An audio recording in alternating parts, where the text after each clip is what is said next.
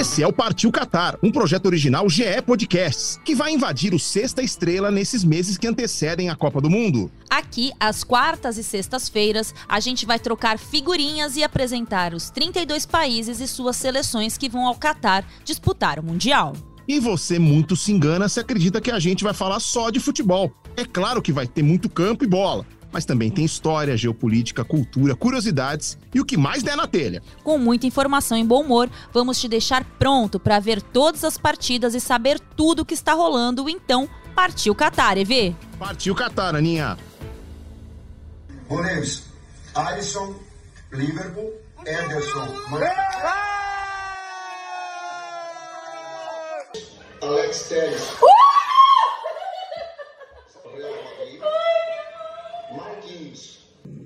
Meio-campistas. Bruno Guimarães.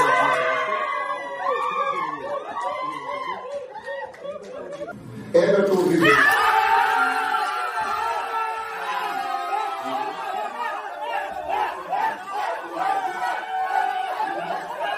Neymar, PSG.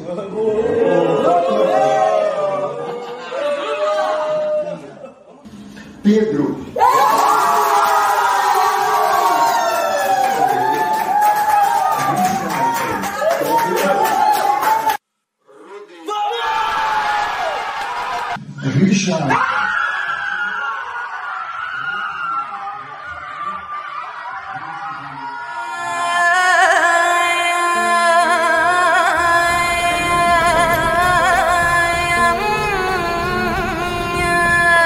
Espanha, Equador, Costa Rica, Senegal, Alemanha, Holanda, Japão, Inglaterra, Bélgica, México, Camarões, Polônia. Brasil. É um ótimo time com poucos problemas e muitos pontos fortes. Partiu Qatar, Aninha! Partiu Qatar, EV!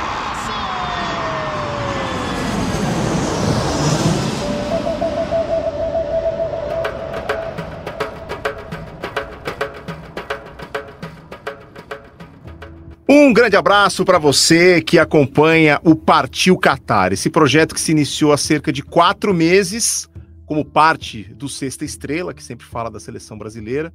E hoje nós chegamos ao nosso último episódio, acho, né? Porque a gente está prometendo episódio 33 desde o início, com os bastidores das gravações. Não sei se o RH vai permitir, mas essa é outra história. Ana Thaís Matos, esse voo de quatro meses está chegando aqui a sua última escala e foi um prazer tremendo ter feito parte disso. E agora, ao vivo. Hoje não tem volta, hein, Aninha? Hoje não tem Ctrl Z, hoje não dá para ter crise de riso, ou até dá, mas aí todo mundo vai ficar sabendo. Seja bem-vinda. Pensando bem nesses quatro meses, né, Veraldo? Entre pronúncias, quinta série, risos, é, acho que foi um processo legal, é, tudo que a gente viveu nesse, na, na produção desse, desse conteúdo é, inédito aqui na, com o pessoal do GE. É, mas eu confesso que hoje eu estou com receio de incorporar a quinta série, porque a gente sabe que quando começa, ainda mais falando de Brasil, né, Veraldo? A gente esperou tanto por esse momento. É, então, o Brasil que, se meme fosse esporte olímpico, o Brasil tinha mais potencial olímpico do que a China no tênis de mesa. Então, né, dia de falar de Brasil. E a gente tá aqui na casa do Sexta Estrela, né? O Partiu Qatar invadiu o Sexta Estrela nesses meses que antecedem a Copa. O capitão do Sexta Estrela está conosco aqui, esteve com a gente ao longo do projeto Partiu Qatar também, lançando os dados sobre as outras 31 seleções. E hoje, com muita alegria, estamos recebendo você ao vivo aqui com a gente, Alexandre Losetti, para fechar esse ciclo. Seja bem-vindo. Ah, muito obrigado. Alegria toda minha. EV, Aninha, não aguentava mais mandar beijos para vocês à distância. Agora sim, estamos pertinho, não tão perto da Ana quanto gostaria, mas pertinho, porque eu já estou completamente exalizado, adenolizado, martinelizado, bremerizado, até Daniel visado. Até Daniel visado? Até Daniel, estou Daniel visando, digamos assim. Tá, tá no processo ainda. Estou no processo, mas absolutamente confiante numa ótima Copa do Mundo. Eu torço por, eu torço por uma boa Copa óbvio de todo mundo, né? Que Copa do Mundo é, demora muito para chegar pra gente ficar torcendo para jogo ruim, para desfalque, não. Eu quero todo mundo no melhor possível, principalmente o Brasil, obviamente.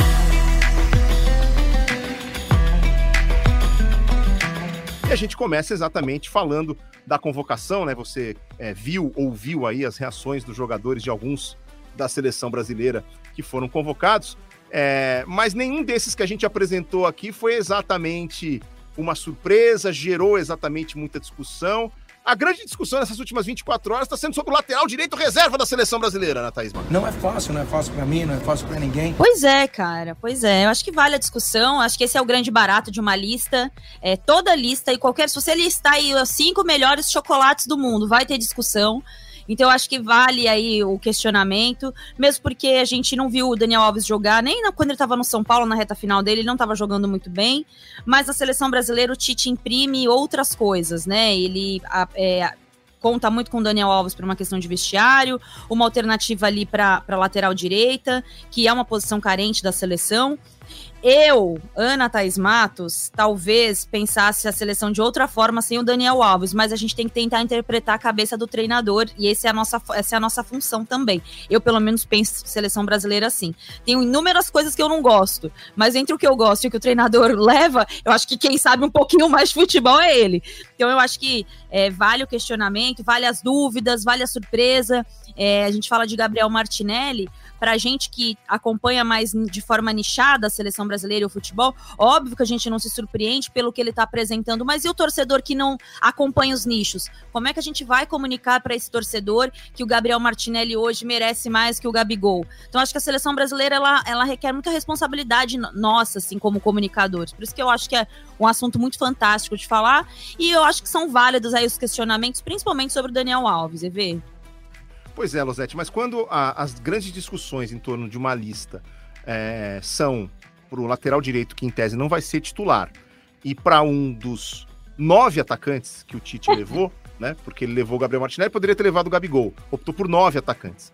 Na hora que as principais discussões da lista giram em torno dessas peças, eu acho que é um sinal de que é uma lista, no mínimo, coerente. Não, ela é totalmente coerente. Eu acho que a questão do Daniel Alves não está. A discussão não é sobre o lateral direito reserva, é sobre o Daniel Alves. Ele é maior do que a posição, ele é maior que a função, ele é um personagem da história do futebol, o maior campeão da história do esporte. Isso faz dele um dos jogadores mais importantes da história do futebol, sim. O cara que mais ganhou título, se não for um dos mais importantes, quem é? Sou eu? Eu não sou.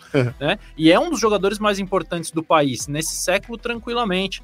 Então, eu acho que o nome dele é muito forte.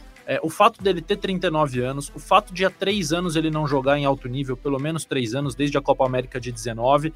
Então, o personagem é muito importante, por isso, mesmo sendo um lateral direito reserva, a discussão em torno dele acaba se agigantando. Eu também disse ontem no Seleção Sport TV, eu não levaria o Daniel Alves, achei boa a justificativa do Tite, que nem é nova, a gente sabe o que o Tite pensa para aquela posição, o que ele espera de um jogador daquela posição. Acho que tem pendências defensivas que ele vai ter que resolver caso esse lateral direito reserva precise ser o titular, o que já aconteceu em Copas do Mundo recentes. E é bom lembrar que o Danilo também tem um histórico importante de contusões. A gente está falando de uma Copa do Mundo, é, são sete jogos num período muito curto, ali inferior a 30 dias. Então, a exigência física vai ser boa, vai ser grande. A vantagem da Copa do Mundo nesse período do ano é que os atletas que atuam na Europa estão é, em metade de temporada e não em final de temporada, né? Como acontece quando a Copa é no meio do ano. Mas a gente tem aqui para mostrar, para quem está acompanhando o Partido Qatar também, as explicações do Tite falando exatamente sobre é, a opção pelo Daniel Alves. Vamos ouvir. O critério do Daniel Alves é um critério de todos, né? que, ele, que ele premia qualidade técnica individual, ela premia ao seu aspecto físico ele, ele, ele traz o seu aspecto mental, tal qual os outros, alguns com uma ou outra mais qualidade. Fomos a Barcelona, o Kleber, eu e o Bruno. Observamos dois dias de treinamento dele lá e ele mostrou grande evolução nesse quesito de força e potência. Quero agradecer também à comissão técnica do Rafa Marques, da equipe B do Barcelona, que nos enviou dados, métricas dele nos treinamentos, e esses números nos deram mais segurança ainda quanto à convocação nele nesse aspecto físico, mostrando que o Dani Alves de hoje, que está treinando na equipe B do Barcelona desde o dia 12 de outubro, é o mesmo Dani Alves que veio conosco em todo o ano de 2022 e que é o mesmo Dani Alves que esteve nas Olimpíadas de 2021. Então, no aspecto físico, ele se encontra apto a participar da seleção brasileira. Essa é a nossa conclusão. não sei se ele se encontra apto a disputar uma Copa do Mundo, mas para a seleção brasileira ele tá apto. E aí que a gente vai para essa outra discussão, né? E por isso que eu digo, não tem nenhuma verdade absoluta quando a gente fala de futebol. Isso que é o fantástico. Às vezes eu vejo é, todos nós assim, ah, é isso ou não é aquilo, ou tem que ser assim, tem que ser assado a seleção brasileira, a comissão técnica da seleção, é, vê o Daniel Alves com uma força importante ali para controle de ânimos, para uma força de vestiário. É muito pouco você convocar um jogador para esse cenário, talvez. Tem aspectos técnicos que ele ainda pode contribuir. Eu tenho sinceras dúvidas, num nível de Copa do Mundo, quanto o Daniel Alves pode contribuir nesse momento. Mas é aquilo, né, gente? É, eu acho que a gente tem que avançar algum. Eu, né, tenho optado por avançar algumas casas. Se a gente comparar com a convocação de 2018, o Tite apostou muito em jogadores que estavam com ele naquele momento, né? Fechados naquele ciclo 2016, 2018. E ele levou muitos jogadores lesionados que estavam se recuperando de lesão. Ele não arriscou nessa Copa, né? Agora 2022. E eu acho que o Daniel Alves entrou um pouco aí nessa conta dele, né? Nessa responsabilidade dele, é, de tudo que o Ale já falou, que é um, um jogador que super vitorioso, que em 2019 teve um papel importantíssimo na conquista da Copa América. Mas eu questiono se ele tem condições hoje de jogar no nível de Copa do Mundo. É, e a gente só vai poder ver isso daqui a alguns dias.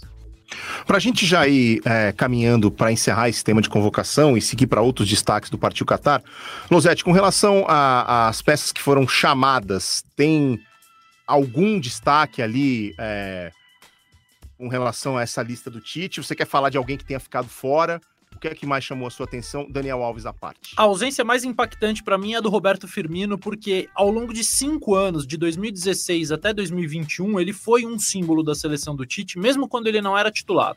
Até o ciclo de 18, até a Copa de 18, quando ele era o reserva imediato do Gabriel Jesus, mas jogava com muita frequência. Depois ele ganha um protagonismo, joga a Copa América como titular, é campeão e é um dos melhores jogadores daquele time. E era um cara que eu tenho certeza que doeu, doeu muito no Tite, doeu na comissão técnica deixar fora. Ele não participou dos últimos 15 jogos da seleção brasileira, então é coerente a ausência dele, embora dolorida, porque ele tinha sim se transformado num símbolo. E nesse período surgiram atacantes que para mim são a grande novidade e a grande diferença dessa seleção em relação a grupos anteriores. São nove. O Neymar tem 30 anos, todos os outros têm no máximo 25. São jogadores muito jovens que surgiram. É, eu acho que a comissão técnica teve muito mérito de incorporar esses jogadores ao longo do processo. Colocou Vinícius Júnior, colocou o Rodrigo, trouxe o Anthony, trouxe o Rafinha, Pedro. Mais, Pedro. Mais recentemente foi buscar o Martinelli, quando em tese não precisava mais buscar novos garotos. Você já tinha o Firmino, tinha o Matheus Cunha brigando ali, embora jogando pouco no Atlético de Madrid, que não ataca, né? Porque é treinado pelo Simeone, então os atacantes sofrem por lá.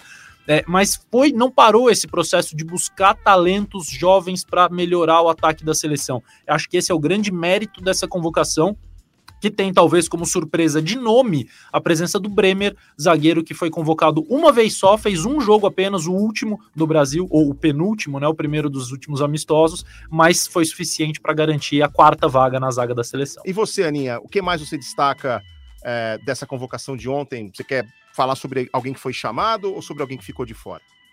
Não, é, é legal você pensar a seleção. Eu, eu pensando ontem, né? Os nomes surgindo ali. É, um ataque muito jovem, um meio-campo mais, é, digamos, mais conservador, assim, mas em que o Tite consegue ter um domínio muito grande sobre ele. E uma defesa mais experiente, né? Com um Thiago Silva bem experiente. O Marquinhos, embora jovem, é, também um, um zagueiro bastante experiente. É, então, Casemiro também, que trocou de time recentemente. Então, acho que tem uma mescla muito interessante da seleção. É uma convocação que me surpreendeu minimamente a questão dos nove atacantes, né? Isso mostra também como o Tite evoluiu de 2018 para cá, como ele mudou algumas concepções que ele tinha de futebol. É, e para mim, por que, que eu falo sobre o Gabriel Martinelli? Porque seria muito fácil para o Tite levar o Firmino, né, Ale? Seria muito confortável para ele levar o Firmino, porque o Firmino recentemente tem atuado bem é, no Liverpool, jogando até numa posição ali que a seleção não tem tantos nomes, tantas alternativas ali no meio, e o Tite quebra esse conforto e vai é, também mostrando aí essa evolução dele em relação a esse futebol mais ofensivo e o quanto ele conta com esses jogadores jovens aí para fazer aquela famosa marcação-pressão, jogar em, em contra-ataque, jogar com posse de bola e velocidade, enfim. É, gostei muito da lista, assim, muito. Como disse o Ale na abertura do Pátio Qatar, eu tô completamente exalizada. exalizada, atitilizada, Adenorizamos. adenorizados, Legal. Daniel Alvisados, o Losetti tá no Chegaremos processo. lá, chegaremos lá. Até a estreia chegaremos lá. Eu confesso que quando eu vi o Dr. Rodrigo Lasmar e o Fábio Maceregian na mesa, embora seja algo normal, eu falei, ai, gente, eles vão anunciar mais alguma coisa que a gente não sabe. Alguém tá fora com uma lesão gravíssima. Não, não tinha acontecido nada disso, era só explicações mesmo. Muito bem. Vamos em frente então com o nosso Partiu Qatar e é o primeiro momento para a gente trazer aqui a mensagem de quem está com a gente, é, a interatividade aí também presente. A pergunta é: o Hexa vem? Queremos saber de você.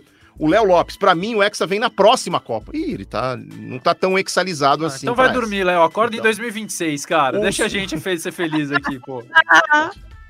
É, o, o Sou Eu deu uma cornetada ali na convocação do, do Daniel Alves.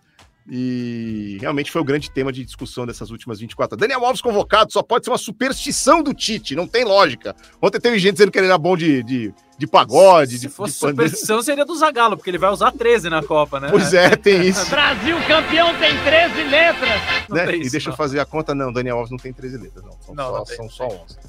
Mas enfim, é que a gente teve já no passado, né? O Anderson Juliato, vem Hexa! O Lucas Santos tá postando em Argentina Campo. Sai daqui, Lucas! Sai daqui. É, a gente teve em Copas passadas, né? Muitas polêmicas de jogadores que ficaram de fora, né? E aí você olha, por exemplo, o Neto ficou fora da Copa de 90, foi um escândalo, assim, na imprensa paulista. Mário, especialmente gente. né? Romário ficando fora. é, enfim, a, a- a história de convocações tem, tem disso. Mas, assim, se, se houve alguma grita em torno do nome do Gabigol, né? É, porque, obviamente, ele um super artilheiro que foi aí no futebol brasileiro nesse, nesse- nessa época de Flamengo e tal. Mas não é o tipo de coisa que assim, meu Deus, por, por causa da ausência do Gabigol, nós vamos perder o Hexa. É. Tem nove atacantes lá. É local, E- e- né? E caras muito, muito competentes. É, eu acho que é local, assim como foi o Neto em 90, e o Neto talvez tenha jogado mais depois da Copa do que antes da Copa, Sim, né? porque o, o Corinthians foi campeão brasileiro No de- fim do disputado depois daquela Copa. É, em 91 ele faz um grande ano também. É, acho que foi uma coisa muito local, como talvez seja local agora uma grita pelo Gabigol, que teve chance na seleção, que jogou mais jogos do que o Martinelli, mais jogos do que o Rodrigo, mais jogos do que o Pedro, mais jogos do que outros é, atacantes que estão lá. Acabou não tendo o mesmo desempenho que ele tem no Flamengo, que também é normal, muda um pouco a forma de atuar. Mais que o Rafinha, mais que o Anthony, ele tem 14 jogos na seleção. Só para pegar rapidinho aqui, o Vinícius tem 16, é quase a mesma coisa, o Rafinha tem 11, o Anthony tem 11, é, o Rodrigo tem só 7, o Martinelli tem 3, o Pedro tem 2. Então o Gabriel jogou bastante. Acho que também a, a Aninha citou Romário, é a mais marcante para mim. Romário em 2002 e depois teve Neymar e Ganso em 2010, que o Dunga não quis comprar a, a batalha. Aproveitando, Losete, que você começou a colocar alguns números aí, nós vamos para um quadro que ficou marcante Ah, desse. Partiu Qatar. Então, a partir de agora, que rolem os dados.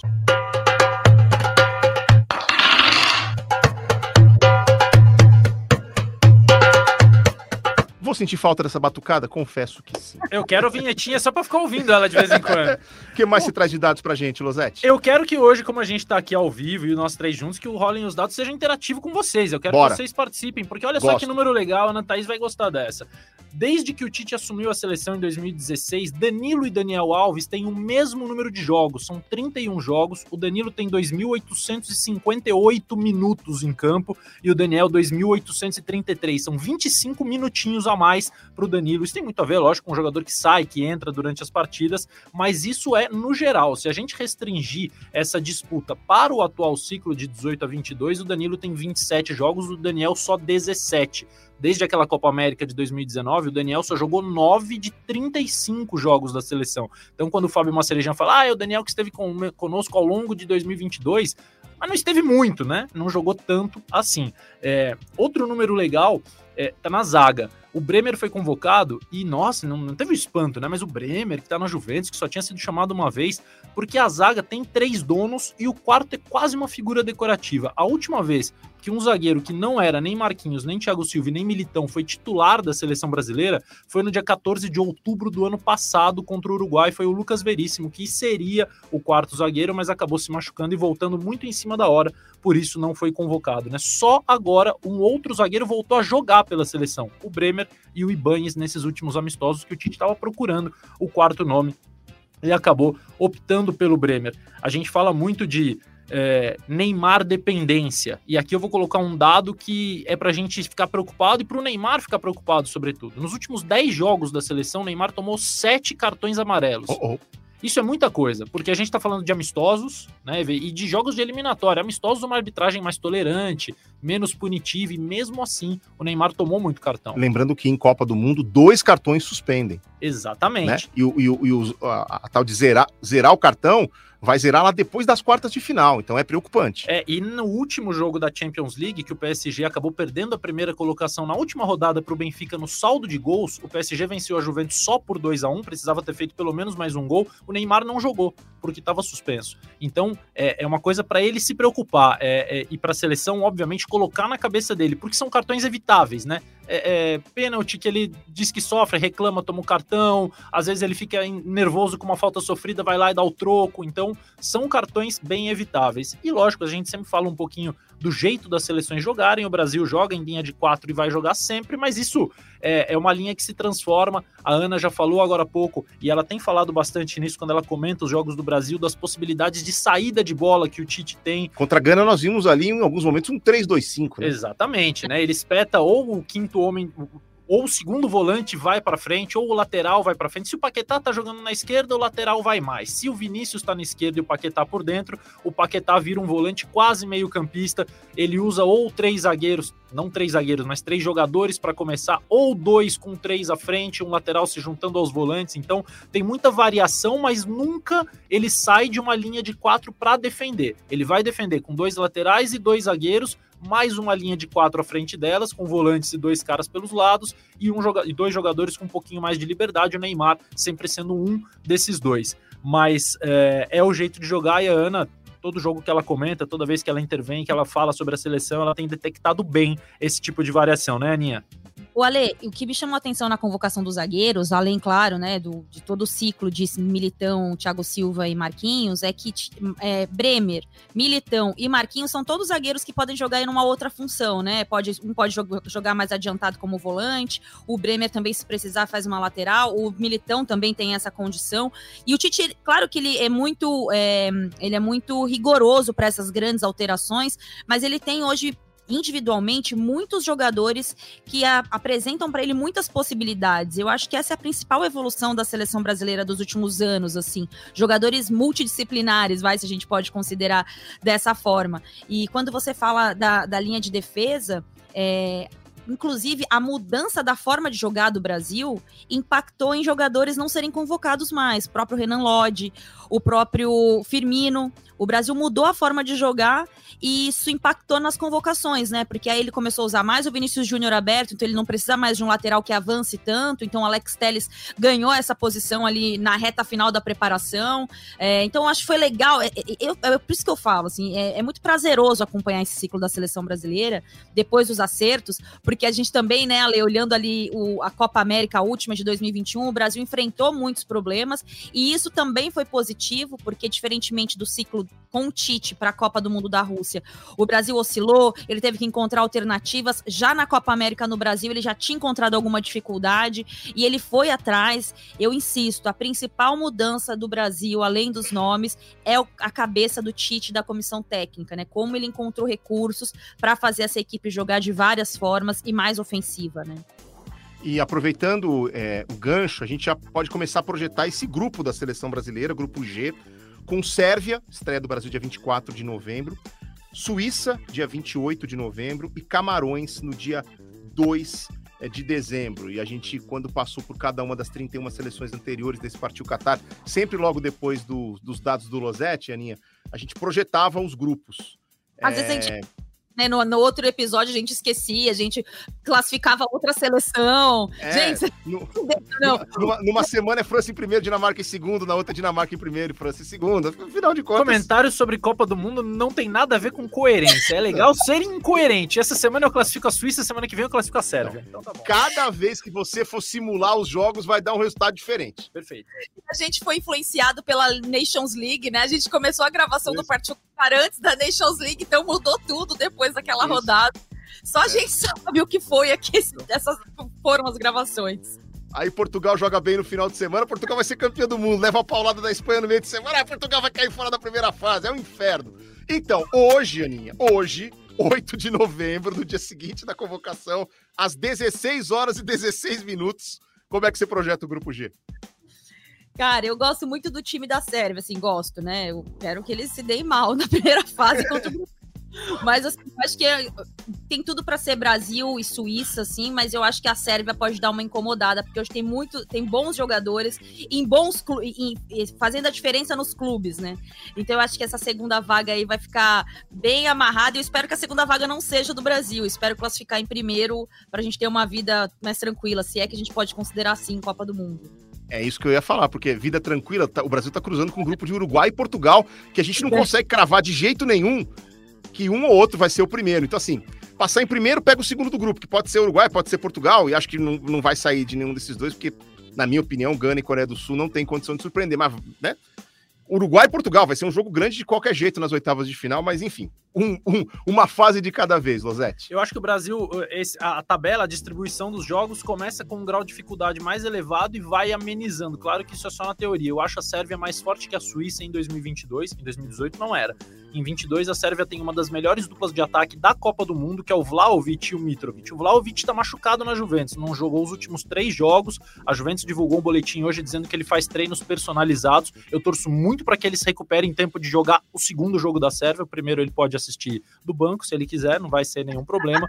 E o, o Mitrovic e o Vlaovic fazem muito gol, né? E tem muito repertório. O Vlaovic bate falta, é jogo aéreo. Vale lembrar que Sérvia e Suíça são as seleções que mandaram Portugal e Itália para repescagem nas eliminatórias europeias. A Itália não conseguiu se classificar, Portugal sim, mas quem passou direto foi a Sérvia no grupo de Portugal e a Suíça no grupo da Itália. Então são seleções difíceis de vencer e acho que Camarões já teve times melhores, embora o Choupo-Moting esteja numa fase espetacular. Essa história de amenizando a tabela, você se refere à primeira fase, né? Sim, sim, sim. Porque, meu, no mata-mata não tem Não, não, mata-mata não tem para onde tá correr. Não, ali é desespero, né? Aí é ver jogo com, com, com cobertura assim, só tampando metade do rosto e tal. Aninha, você vai estrear o modo comentar de costas pro campo, olhando só de vez em quando ali porque olha, o mata-mata, meu Deus do céu, que, que, que desenho difícil, né? E tem uma curiosidade de comentar os jogos com o Galvão, porque o Galvão é aquele tipo de narrador. Oscar Ulisses era assim também. É, às vezes ele vira e ele começa a narrar olhando para você, mas não que ele está se comunicando com você, é um ponto de referência para ele.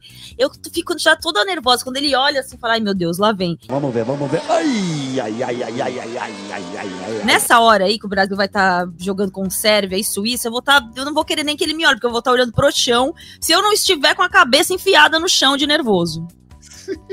Mas não tô nem falando da primeira fase, tô falando da, das oitavas para frente, porque é Portugal ou, ou, Uruguai nas oitavas, em tese. Esse grupo vai enroscar, hein? É que Portugal não é confiável, né? Nem Uruguai. Tem, não, Uruguai, o Uruguai eu já sei que não é, mas Portugal, você, ah, não, agora vai. A gente até comentou isso aqui, né, Aninha? Mais do que o time de 2006 que chegou a ser semifinalista. Mas aí, pô, tá jogando pelo empate contra a Espanha em casa para classificar na Liga das Nações e toma um gol no finalzinho. Portugal, se não tiver aquele fado, aquela, aquele drama, não dá.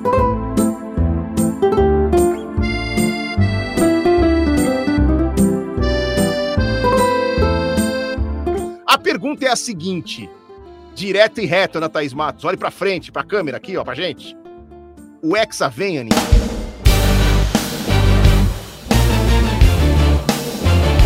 Vem, pô. Se a gente não acreditar, quem é que vai acreditar? A Argentina? Eu, hein? tá certo. E só pode ser Hexa quem já tiver sido penta, Alexandre Losetti. Então é só com a gente. É, se vier o Hexa, vem para nós. Para outros, eu sei que não vem. É, eu acho que o Brasil é um dos favoritos é, tem muita chance, chega muito bem, até aqui sem desfalques, que continue assim. Peraí. Bate aí, Aninha. Já bati. Ah, Perfeito. Mas é, aí só com bola de cristal, né? Para garantir que venha ou que não vem, só com bola de cristal. O que eu garanto é que se o Hexa vier, será para nós. Quem é o seu top 5 aí de, de adversários do Brasil? França pela qualidade dos jogadores. Mesmo, mesmo com as lesões recentes? Mesmo, porque tem Benzema, tem Mbappé e tem o Griezmann que na seleção é muito importante, tem outros jogadores que, enfim, a estrutura tá mantida. Uh, eu gosto muito da Argentina, acho que a Argentina chega é a melhor Copa, é a melhor Argentina do século para mim, tranquilamente. Uh, e aí daí para frente eu acho tudo muito enroscado. Uh, eu vou falar de uma seleção que não tá aparecendo tanto assim na lista de favoritos, mas que eu gosto muito e acho que tem um caminho mais tranquilo em relação a outras, que é a Holanda. Eu acho que a Holanda tem tudo para passar em primeiro, apesar de pegar Senegal no É, grupo. Eu acho que esse jogo vai ser bem enrolado. É, é enrolado, mas eu acho que a Holanda é um time que se fortaleceu muito de depois da Euro, né, quando o Van Gaal voltou. E para escolher um quinto, vamos de Alemanha, porque a Alemanha é a Alemanha, né? Ela não vai dar vexame em duas Copas seguidas, né? Depois de cair fora na primeira fase. A Alemanha tá silenciosa, né? Isso me preocupa um pouco. Do É, nada- é. Não. Embora, embora tenha perdido o atacante predileto de Ana Thaís Matos no mundo, o Timo Werner, que infelizmente se lesionou e não vai poder jogar a Copa. É Deus escalando a Alemanha. É, agora eles vão Olha ter a maldade! Quais são os seus principais rivais? é, qu- quais são os rivais que você vê, Aninha, como principais do Brasil na Copa? É meio parecido com o Ale, assim. é, eu só mudo a Holanda e coloco a Inglaterra, porque embora seja uma seleção meio sem carisma, assim, meio água de salsicha, é uma seleção que evoluiu, né, pelo que a gente viu na Euro. É, Brasil, Argentina, claro, né? Acho que a Argentina também, mesmo confirmada a lesão do Lo Celso já, Maurício? É, com a lesão do Lo Celso aí também é uma seleção que é boa, mas não sei. Eu acho que é tem algumas fragilidades. É, eu fico muito nessa lista, assim, Inglaterra também, como eu já disse, é uma seleção boa, Portugal, se o Fernando Santos errar menos, ainda é uma seleção forte, assim como a França, que eu acho que vai muito, com muitas questões internas, assim, parece que é uma bomba relógio, todo, toda semana aparece uma notícia envolvendo os jogadores da França, então eu não sei como é que tá o ambiente deles para uma Copa do Mundo, para defender esse título, e vamos numa zebrinha aqui, né, que eu estou falando tanto de uma zebra, vai que a Dinamarca aparece aí no terceiro lugar. É a Dinamarca para Ana, Gosto, o, o Senegal para mim, mas não para desafiar pelo título, mas para chegar ali numa quarta de final, É, para dar trabalho. eu gosto da Dinamarca, muito, muito. E não falamos da Bélgica, né? Não, ninguém falou da Bélgica. Bom, só para só confirmar aqui, o Lo Celso vai passar por uma cirurgia para corrigir uma ruptura é, que ele sofreu que ele sofreu no fêmur, na perna direita, né, no bíceps femoral. É uma pena, é uma ruptura pena mesmo. muscular. Então, ele até não estava brilhando tanto em clubes nesse, nesse pedaço de temporada, mas sempre entregou em alto nível na seleção da Argentina, né? Então vai ser uma coisa complicada aí para a seleção da Argentina repor essa peça.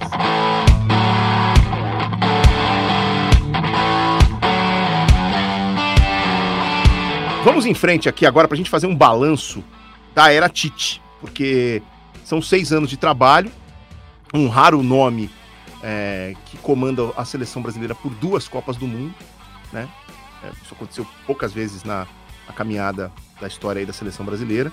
É, o que é que vocês veem aí é, ao longo desses seis anos? A Ana falou agora há pouco de mudança na cabeça do Tite até ao longo desse ciclo aqui para pensar um outro jeito do, do time jogar e tal. É, ele chegou, acredito que como uma unanimidade quando foi trazido à seleção em 2016. O sim de Tite só veio no meio da tarde de hoje, depois de consultar a família, como sempre faz para tomar decisões importantes. Na reunião que teve ontem com membros da CBF, ele fez uma exigência: ter carta branca para definir com quem irá trabalhar. Ele ganhou. Tite ganhou liberdade para repetir o que já fazia no Corinthians. O gaúcho de Caxias do Sul é o técnico que mais taças conquistou pelo clube. Muito contestado depois da Copa de 2018. Então o assunto agora é a gente falar da Era Tite. Que balanço você faz, Aninha, desse trabalho do Tite ao longo dos seis anos? É muito legal ele entregar a convocação da seleção brasileira na tranquilidade que ele estava, né? É claro que com toda a tensão ali dos protocolos, mas com a tranquilidade que eu digo em relação ao ciclo de trabalho, né? É, o Tite testou 84 jogadores, é, foram 30 convocações, a seleção só sofreu 9 gols. É uma defesa sólida, ah, mas não jogou contra ninguém. Calma, gente, jogou sim, jogou contra aqui no, no, na, na nossa, no nosso cenário, nós pegamos as melhores seleções aqui do nosso cenário. A gente fala de uma Argentina favorita de Copa do Mundo, então a gente não pode descredibilizar porque o Brasil teve dificuldade e não fez amistoso contra europeias, né? Contra as gigantes europeias. Então eu acho que o ciclo ele é muito redondo é, e com problemas, né? Então isso que foi legal. O Tite enfrentou problemas, ele teve dificuldades, dificuldades táticas, técnicas e emocionais, porque teve toda a questão envolvendo a Copa, da, a Copa América de 2021, que expôs os jogadores, expôs a comissão técnica. É, então, assim, ele soube administrar tudo muito, muito, tudo muito bem, com os jogadores, inclusive. Então, eu acho que a avaliação é muito positiva pela paz, pela tranquilidade do trabalho. E aí tem os aspectos táticos que a gente pode falar. A Lei já deu um, um spoiler no Rolling os Dados, a gente falou um pouquinho sobre a evolução defensiva do Brasil e principalmente a ofensiva, com essa convocação final de nove jogadores. Mas eu tô muito satisfeita, assim, fazia muito tempo que eu não vi um trabalho de um treinador em paz, como tá o trabalho do Tite, independentemente do resultado. E para você, Losete? É, a gente poderia continuar rolando um monte de dados aqui. Por exemplo, o fato do Brasil só ter sofrido gols em 24 dos 76 jogos disputados sob o comando do Tite, o que eu acho um negócio muito impressionante. É, de ter disputado só nove jogos contra europeus, o que é pouco nesse cenário de 76. Foram 49 contra sul-americanos e 27 contra seleções dos outros continentes todos, porque o calendário da FIFA, infelizmente, virou um estadualzão de, de, de continentes. Né, é o Comembolzão, o UEFão e por aí vai. Agora, eu queria enfatizar uma coisa que eu observei. Trabalhando como repórter, como setorista, eu cobri a seleção. Na primeira, um pouquinho, um pedaço da primeira. Seleção já, uns 10. Mais de 10 anos cobrindo seleção já, não é isso? Ah, deu, é. Eu comecei assim, mais de, de, maneira mais frequente em 2009, né? No finalzinho da primeira passagem do Dunga. Depois peguei o Mano, o Felipão, aí o Dunga voltou e depois veio o Tite. Eu acho que o, a grande colaboração do Tite com a seleção brasileira é ter transformado o trabalho de, de comissão técnica da seleção num trabalho diário, num trabalho assim, quase que um, um, uma pós-graduação, um doutorado de futebol. Então ele reuniu é, pessoas com um conhecimento absurdo na fisiologia, na preparação física, na análise de dados, na análise de desempenho, é, trabalhando com tecnologia da informação. Ele transformou o segundo andar do prédio da CBF num QG de futebol, não só da seleção, onde chegam vídeos, chegam dados, chegam informações. De fato, a, a forma como se profissionalizou o trabalho de observação e convocação de jogadores e de aprofundamento em futebol de um time que joga de vez em quando, né, ao contrário dos times de futebol, as seleções jogam de vez em quando, é, como isso fez com que a seleção brasileira trabalhasse num nível muito mais alto de conhecimento do que ela fazia antes. Isso não tem a ver com os profissionais, não significa A é melhor que B, significa que o método, os mecanismos de trabalho mudaram e tem que continuar a partir do próximo treinador, que eu não sei quem será. Isso tudo faz você avaliar o momento do trabalho do Tite melhor agora do que na Copa de 2018. Hum, sem dúvida, sem dúvida. O ciclo completo acho que foi muito bom e acho que a Ana foi perfeita quando ela disse que porque houve problemas. É, quando ele pega em 2016, a seleção tá mal, mas ela engrena no primeiro jogo. Grande vitória contra o Equador, 3 a 0 fora, depois emenda uma sequência de vitórias, classifica com muita antecedência. Tite assumiu a seleção e também rapidinho, com apenas cinco jogos, mudou o humor do torcedor daquela empolgação, daquele ânimo de assistir, de ligar a televisão novamente e ver a seleção brasileira. Fantástico, fantástico, assim, né? Irretocável mesmo. O que a torcida grita durante o jogo é mais que merecido, assim. No Mineirão, ele foi homenageado. O que, que eles estão gritando aí?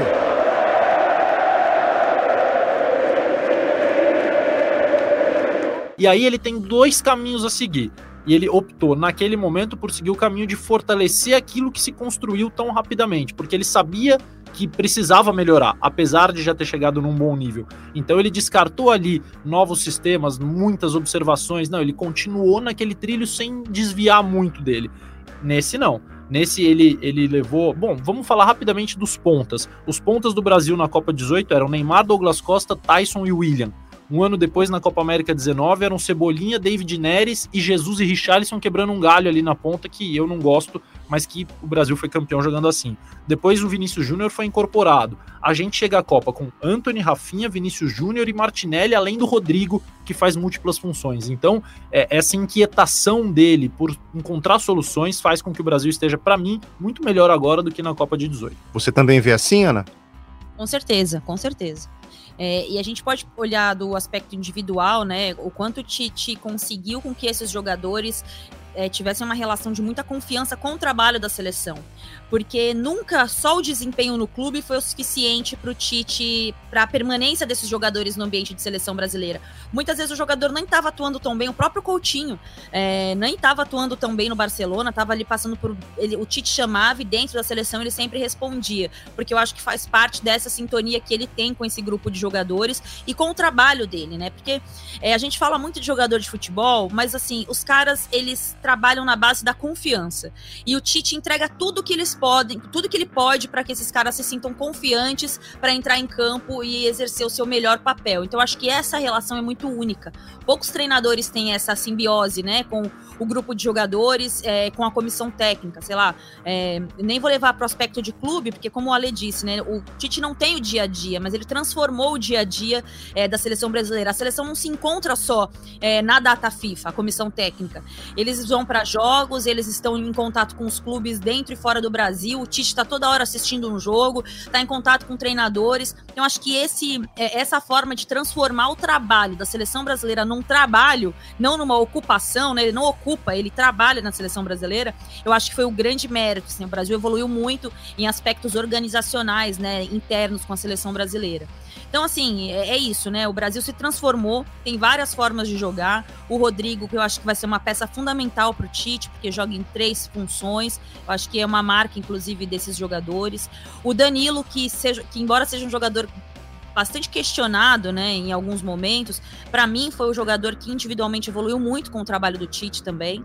É, então, assim, eu, o trabalho do Tite hoje é só elogios, né? Não dá para chamar mais de retranqueiro e de empatite, né, Ale, como ele foi chamado durante tantos anos. Não, não, não, não dá. E, e é curioso porque, assim, é, ele ganhava títulos, né? Com o, o empatite fez com que ele ganhasse muita coisa. Porque, e, porque é... tinha times que podiam não encantar pelo jogo, mas eram muito competitivos, Sim, né? Isso é um rótulo também. Eu acho que, assim, para mim a virada de, de chave da carreira do Tite é 2014, quando ele fica, ele tira um ano sabático porque ele tá esperando acabar a Copa do Mundo, na, na certeza, na convicção de que ele seria chamado para substituir o Felipão depois da Copa, independentemente do resultado. Ele não é, fica muito frustrado com aquilo, e em vez de é, ficar chorando as pitangas, ele foi continuar estudando, continuar se aprimorando, continuar melhorando e dirigiu em 2015 o primeiro time encantador. No, primeiro não sei, porque eu acho que o Grêmio, campeão da Copa do Brasil, jogava bem, era gostoso de ver.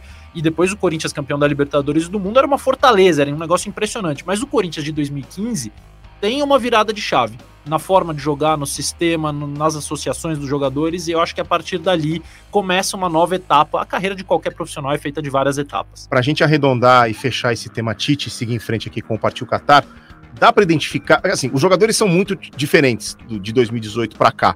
Mas uh, o Tite aprendeu alguma coisa com a derrota de 2018? Sim, são nove remanescentes, né? Eu acho que, eu acho que o Tite aprendeu Uh, que é um torneio rápido que ele precisa fazer mudança se alguma coisa não estiver saindo como ele espera. Não adianta insistir em algo que, que não tá legal. Ali a gente teve titulares que chegaram à Copa muito bem, mas que não fizeram uma boa Copa. Posso falar do Paulinho, tem posso falar do William. Tem o Gabriel Jesus. O Gabriel Jesus. É, e ele falou isso muitas vezes, né? Durante, durante esses quatro anos. Ele falou muitas vezes que ele aprendeu coisas que ele deveria ter mexido mais rápido. E, e que bom que ele vai ter a segunda Copa. Eu acho que todo treinador deveria ter. Hum. É, todo treinador que merecesse, né? Que mostrasse uma competência. E nem sempre a seleção opta por treinadores competentes. Às vezes ela quer B10. Olha lá, agora ela caiu no riso. Na hora das gravações a gente parava, dava uma respirada, tomava uma água. Aqui não dá, Aninha. É que o Dunga teve né, duas copas. Pra... Tô brincando, não, gente. Quase, te... quase teve. Quase teve, né? A gente não sabe nem se teria se ele tivesse continuado, né? É. Jesus, Maria, José. E para você, Aninha, o que, que o Tite aprendeu? Cara, é isso. Acho que o, o principal ponto é, é essa velocidade no entendimento do que está acontecendo, não insistir no erro. É, mas eu ainda insisto que a evolução tática ofensiva do Tite é o grande ponto para mim, assim, a virada de chave. A gente passa hoje jogos da seleção brasileira sem ficar citando o Neymar toda hora. O Neymar precisa fazer isso, o Neymar precisa fazer aquilo, porque ele encontrou recursos para o Neymar, entre aspas, tá, gente? Ser só mais um jogador da seleção brasileira, né? O principal jogador, mas só mais um. Não tem que ser tudo o Neymar e ele que vai resolver. Então, acho que essa evolução tática, ofensiva do Tite foi o grande, a grande mudança, assim. E amadurecer como treinador, né? Isso que o Ale falou. Eu lembro que na Copa da Rússia, a principal modificação tática dele foi uma, foi uma mudança do posicionamento do William contra o México. É, ele levou muitos jogadores lesionados ou se recuperando de lesão, Douglas Costa, Renato Augusto, levou o Tyson, gente, assim. Então, eu acho que a evolução dele como treinador é o principal ganho da seleção e a principal modificação dele agora pensando no Qatar. Agora que a gente falou bastante sobre o momento da seleção brasileira, projetou a Copa do Mundo, a gente vai dar um mergulho na história para começar a entender ou reavivar a memória ou contar para quem ainda não sabe por que essa camisa pesa tanto.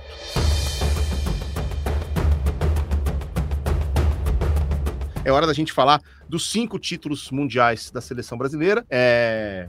Na Rússia rendeu aquela musiquinha, né? O 58 foi Pelé e 62 foi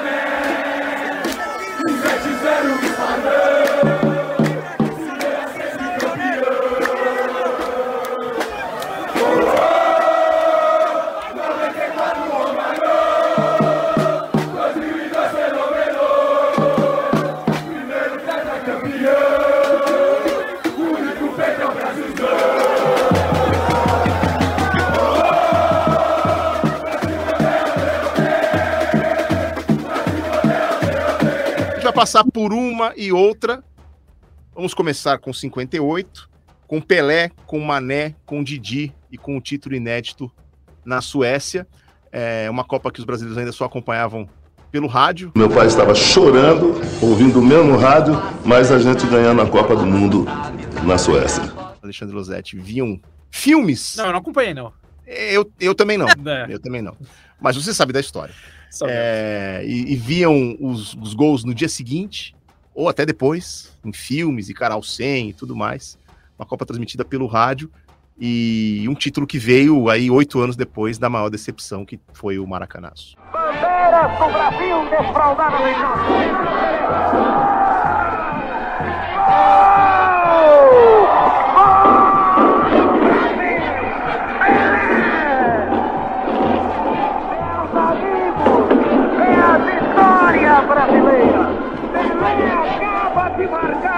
Marcar o quinto terço do Brasil. Aos 46 de jogo. Pelé terminou a partida, Curi. Campeões do mundo, meus amigos. Deliram os brasileiros em zona. Faltam como crianças em estádio de São pela conquista do título mundial. E aqui no Partiu Qatar a gente vai ouvir agora o grande José Macia, o seu Pepe, que era um dos jogadores daquela seleção de 1958 campeão do mundo, também foi bicampeão mundial em 1962. Ele conversou com a nossa equipe e falou sobre a emoção de defender a seleção brasileira na primeira conquista do título mundial. Vamos ouvir. Os suecos eram grandes admiradores do, do futebol brasileiro e passaram a gostar mais ainda, porque foi uma, uma, a seleção de 58 foi uma seleção brilhante, que tinha um, um grande time, muito bem orientado, e com dois jogadores geniais, que, que, surgiram, que haviam surgido já no Brasil e que lá na, na, na Suécia jogaram muito, o Pelé e o, e o Garrincha, né? E o Brasil é, é confiava muito no, no, a gente confiava muito no nosso taco, mas que nós tínhamos dois jogadores, o Pelé e o, e o Garrincha, que inclusive posteriormente se transformaram nos maiores jogadores do futebol brasileiro, que se destacaram e, e a seleção brasileira realmente era, era uma, uma das seleções candidatas ao título. Havia aquela, aquela perspectiva também de, de uma surpresa desagradável que havia acontecido em 50, havia acontecido em 54 também, mas o, o treinador, em 58, Vicente Fiola, em 62, o Aimoré Moreira, eh, repisaram e, e confiaram e, e, deram aquela força para o time. O time era muito bom. Eh, perce, percebemos que o a nossa seleção era realmente tanto, mais ainda em 58 do que em 62, era a melhor seleção da Copa e merecia ganhar. A Copa em que Pelé ganhou a camisa 10 por acaso. Assim, mas a, a Copa que. a- o Pelé. Imagina isso, né? Assim, em 58, um, um garoto. E, e era normal a gente ver garotos ainda saindo da adolescência jogarem Copa do Mundo em vários países. Mas o fenômeno Pelé é uma coisa que eu. É talvez o que eu mais gostaria de ter acompanhado assim no futebol. Ele, ele surgindo, ele nascendo, eh, desabrochando, o mundo descobrindo quem ele era, com aqueles movimentos impressionantes. Eu sempre falo que a gente ficar comparando jogadores de épocas diferentes é, é bobagem, porque o jogo mudou muito, né? A gente é, precisaria inserir uma série de relativizações nisso. Mas eu não sei se alguém foi tão dominante numa época como ele foi na época dele. é, com, com uma explosão física, natu- a natureza, era muito mais a natureza, né? Hoje a gente vê trabalhos que potencializam o corpo do atleta, que potencializam o nosso corpo, guardadas as devidas proporções. Mas o Pelé é uma força da natureza, né, cara? E aquela Copa do Mundo e rever alguns vídeos é, é mágico demais. E a gente vê montagens na internet, Aninha, vídeos de grandes jogadas da história do futebol, feitas pelos mais diversos atletas, e sempre tem alguma que o Pelé fez igual. Assim, você pega um, um grande lance do Cruyff, tem um igual do Pelé fazendo. Um grande lance do Maradona, tem um igual do Pelé fazendo. É, é impressionante como ele era muito mais. parecia ser muito mais rápido, muito mais forte do que os caras da geração dele, né? Completamente, com 17 anos, né? Acho que quando a gente olha jovens jogadores no Brasil, óbvio que a nossa associação vai ser um cara que transformou o futebol como ele era, né? Antes e depois, e com e tão jovem, né? Eu acho que isso é a principal marca dessa Copa de 58 quando a gente fala do Pelé. E eu acho que também, né, EV, é, a gente começa a se entender, é, a criar a identidade do futebol com a figura dele, né? Com essa Copa de 58, da forma como foi. E outro ponto que me chama atenção é que quando a gente olha na Copa de 58, você vê nomes que depois passaram por muitas coisas na história do futebol. Entre jogadores que se transformaram em técnicos, dirigentes, é, continuaram na seleção, saíram da seleção, e o Pelé sempre foi o Pelé. E como a gente é, aprende na faculdade, o Pelé é um dos únicos ser humano- seres humanos do mundo que não precisa de GC quando aparece na televisão. É, GC, para quem não sabe, é ali o nomezinho, o créditozinho que ele faz, o que ele é. Então é isso, acho que a figura dele começa a desenvolver essa identidade do brasileiro pela vitória, pelo, pelo que gosta como futebol, a partir da figura do maior jogador de todos os tempos. O mundo se encantou. E o Brasil também. O enviado especial Diogo Globo descreveu assim o primeiro jogo de Copa com Pelé e Garrincha em campo. Gostaríamos que cada torcedor brasileiro pudesse ter estado ao nosso lado, quando tudo era felicidade, com aqueles rapazes de camisa amarela no centro do campo, a se voltarem para os dois principais lances das arquibancadas, repletas, saudando o público, aquele mesmo público que tivera a ocasião de assistir a uma das grandes partidas de futebol de todos os tempos, e que gritava, de maneira complicada, em sua pronúncia para nós estranha, o nome de Brasil. Brasil. Brasil. E aí a gente chega em 1962, que não foi a Copa do Pelé, foi a Copa do Garrincha, porque o Pelé se contundiu muito cedo, né? Acabou desfalcando o Brasil durante a maior parte daquele Mundial. Não tinha Pelé, mas tinha Mané, tinha Newton Santos, Zagallo, Vavá, Amarildo e o Brasil conquistando o bicampeonato mundial, Zete.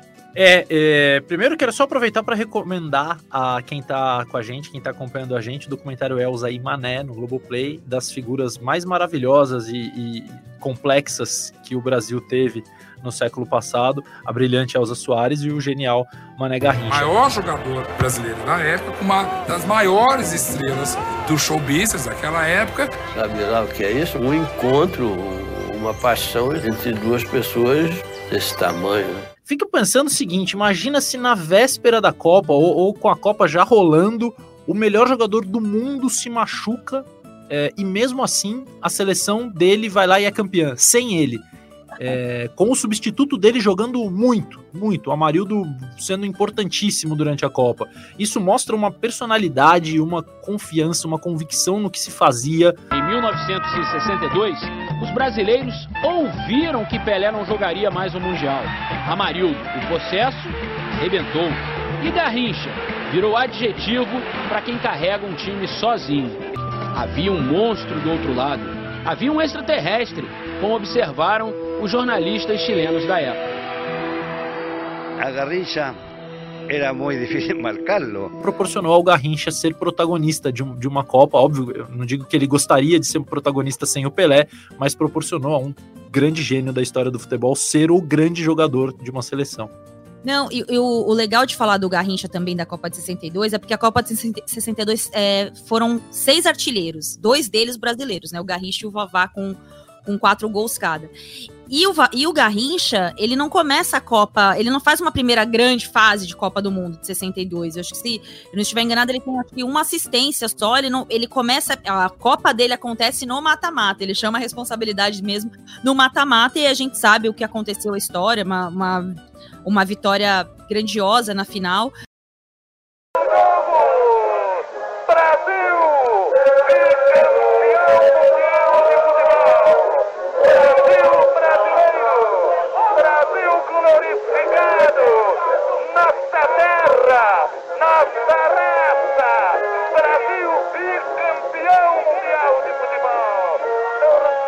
Mas a Copa do Garrincha se transforma no momento mais difícil da Copa, talvez que seja ali a hora do mata-mata, e ele termina entre os artilheiros daquela competição, né? E, e aí, quando, quando a gente, no, durante a pandemia, o Sport TV mostrou, a Globo também, né? Mas o Sport TV mostrou a faixa especial, que eram jogos antigos, né? Narrados a, atualmente. É, e aí eu comecei a estudar um pouquinho sobre a Copa de, 60, de 66, a Copa de 70, olhar um pouquinho o futebol para trás a importância desses caras de um num momento que o futebol era menos físico, mais do talento, né, de um outro talento. E como você transforma um jogador como o Garrincha no que ele se transformou, né? Como que ele não disputou outras Copas. Mas independentemente do que tenha acontecido, a grande Copa do, do Garrincha foi 62. E que bom, né? Que nós pudemos ser bicampeões ali com um gênio é, sendo consagrado no Chile. E aí tem a história é, da semifinal de, de 62, em que o Garrincha foi expulso, só que misteriosamente essa expulsão não apareceu na súmula. Então o Garrincha esteve é, à disposição para a decisão e claro que foi importantíssimo para a conquista é, do título. E uma outra curiosidade da Copa de 62 é que o Brasil fez a semifinal contra o Chile, que eram os donos da casa. Então, é, na manhã daquele jogo, a comissão técnica do Brasil saiu para comprar pão mortadela e frios.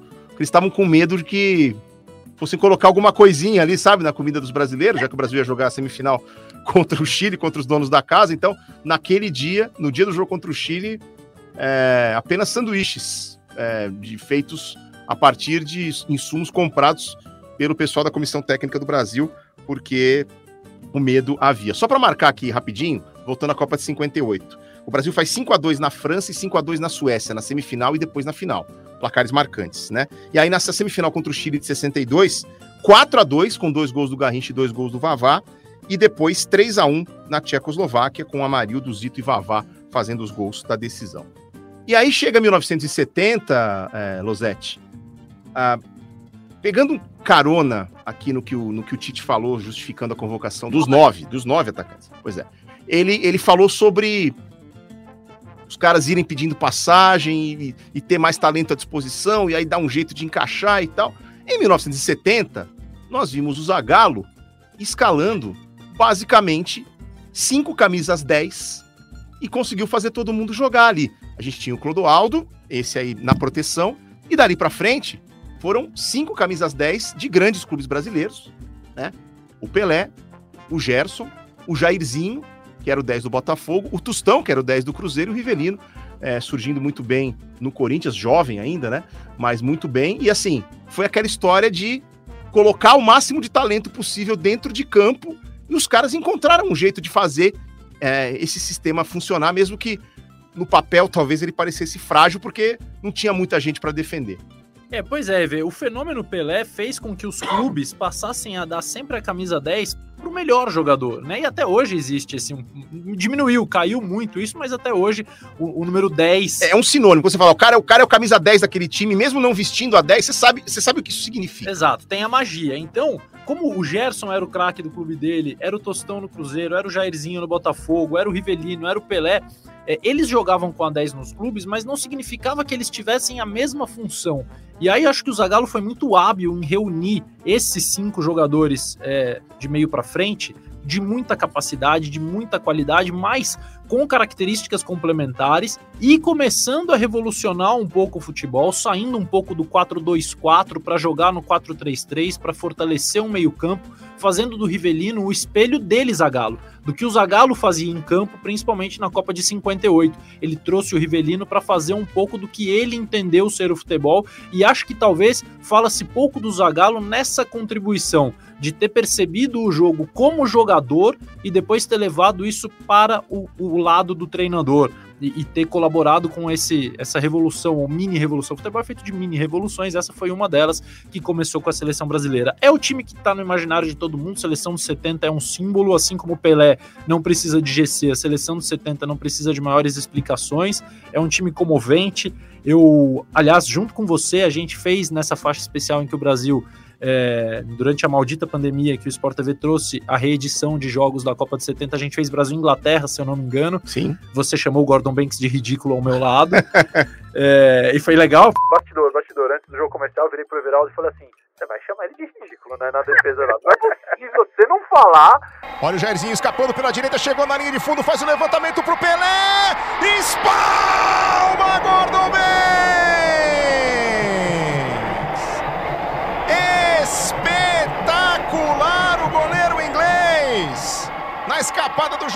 Pela direita. Ele foge do Cooper e bota na medida. O Pelé cabeceia e grita gol. Mas ele é rejeitado pelo Gordon Banks. A defesa que entrou para a história como a maior das Copas do Mundo, por isso eu digo: Gordon Banks, você é ridículo! E aí, felizmente. Se, se, essa defesa não merecer ridículo, que defesa vai merecer? Perfeitamente, perfeitamente. Felizmente você chamou e essa seleção é, é maravilhosa. Eu quero ouvir a ridícula na Thaís. Um mata-mata indiscutível, Aninha, de 4 a 2 sobre o Peru nas quartas, 3 a 1 sobre o Uruguai na semi e 4 a 1 sobre a Itália na final, para o Brasil se tornar a primeira seleção tricampeã do mundo. Bola finalmente em poder do Félix. Arrastado o guardião. Lança para Piazza. Piazza devolve para Rivelino. Rivelino parou. Termina a partida. Termina a partida no Estado Seca. Paulo César vai lá e agarra a bola do tricampeonato. Guarda crioulo, guarda que esse é um troféu brasileiro. Brasileiros, 90 milhões de brasileiros. Gritem conosco, chorem conosco, emocionem-se conosco. Brasil tricampeão mundial de futebol. O Zagallo ser o primeiro é, personagem a ser campeão do mundo como técnico, como jogador, depois do Beckenbauer e o Deschamps é, conseguiram o mesmo feito, e o Pelé se transformar no primeiro e até hoje único jogador tricampeão do mundo. Cara, é aquilo, né? É, é, a, é, a, Copa do Mundo que divide. Existe uma Copa do Mundo antes de 70 e uma depois de 70, pelo menos na minha visão, assim, né? No meu, no, no meu apego com a seleção brasileira de futebol e o que foi a disputa da, da o que foi a competição num todo, né? O que significava para o Brasil aquele título, o momento que o país vivia. Não é, não tem como separar uma coisa da outra, né? Nós vivíamos ali os primeiros seis anos é, de uma ditadura militar, então é, vivíamos um país que consumia futebol futebol, que estava apaixonado pela, por aquela seleção e se apaixonou, né, vendo tudo aquilo. E de um time de craques, né, que você olha, todo mundo fala, ah, mas o goleiro não era tão craque assim. Não é, não, não é verdade isso, gente. A gente não pode sustentar essas coisas, porque a gente acaba descredibilizando a grande seleção de 70, que não tem nada, não tem uma vírgula para se falar sobre ela. É, quando Uma vez eu estava ouvindo o PVC falar sobre os cinco camisas 10, o Ale falou agora também, cada um exercia uma outra função. É, tava talvez a gente nunca mais veja uma seleção com tantos talentos individuais sem o aspecto físico sendo determinante. Porque, embora a Copa de 66 seja um marco na preparação física das seleções no mundo, no futebol no mundo, a Copa de 70 ainda trazia um pouco do individual, do, do improviso, o que foi se perdendo porque o futebol foi evoluindo. Isso não quer dizer que ficou pior ou melhor, mas a gente caminhou para uma outra forma de jogar. Por isso que a, a seleção de 70, para mim, ela é inesquecível, não para mim, para todo mundo. Influenciou gerações e gerações de outros treinadores e jogadores. Guarda Guardiola fala sobre isso. O nosso saudoso Tele também falava da importância do que era viver aquilo, né? De, de acompanhar aquilo. Então eu acredito que a gente nunca mais vai viver outra seleção, outra Copa do Mundo, que o Brasil seja tão talentoso, tão cheio de craques e que o Brasil se identificasse tanto com a seleção como foi a seleção de 70. E se 1970 foi uma campanha que acabou, acho que, deixando o torcedor brasileiro tranquilo no decorrer da Copa do Mundo, que foi a primeira Copa do Mundo transmitida ao vivo para o Brasil pela televisão, e aquela seleção dominou, como eu disse, né, a fase de mata-mata e, e conseguiu conquistar o título sem que os torcedores tivessem pequenas síncopes ao longo do, dos jogos, a Copa de 94 foi o oposto. Demorou 24 anos até o Brasil voltar a conquistar uma Copa. Suador nas oitavas de final contra os Estados Unidos. Romário, parte o machinho, a esperança é sempre você. Vai Romário, vai Romário, acredita, faz Bebeto, faz Bebeto, faz Bebeto. Gol, gol, gol! Brasil!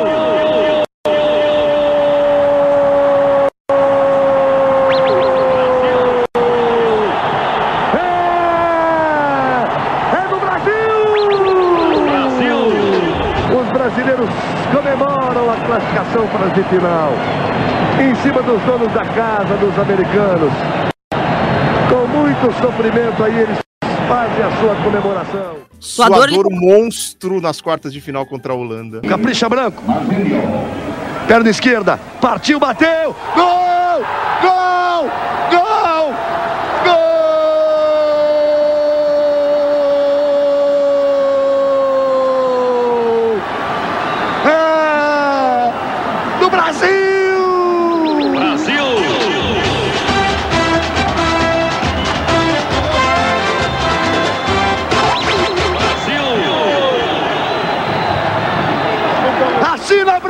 Branco!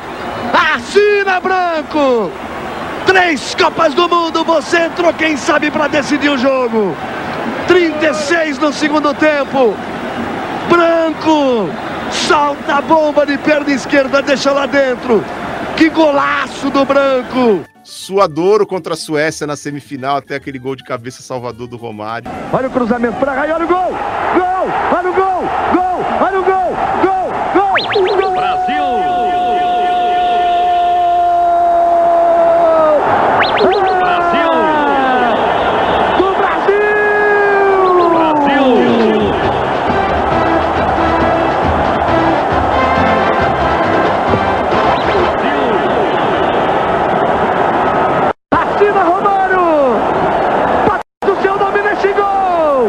Final na prorrogação.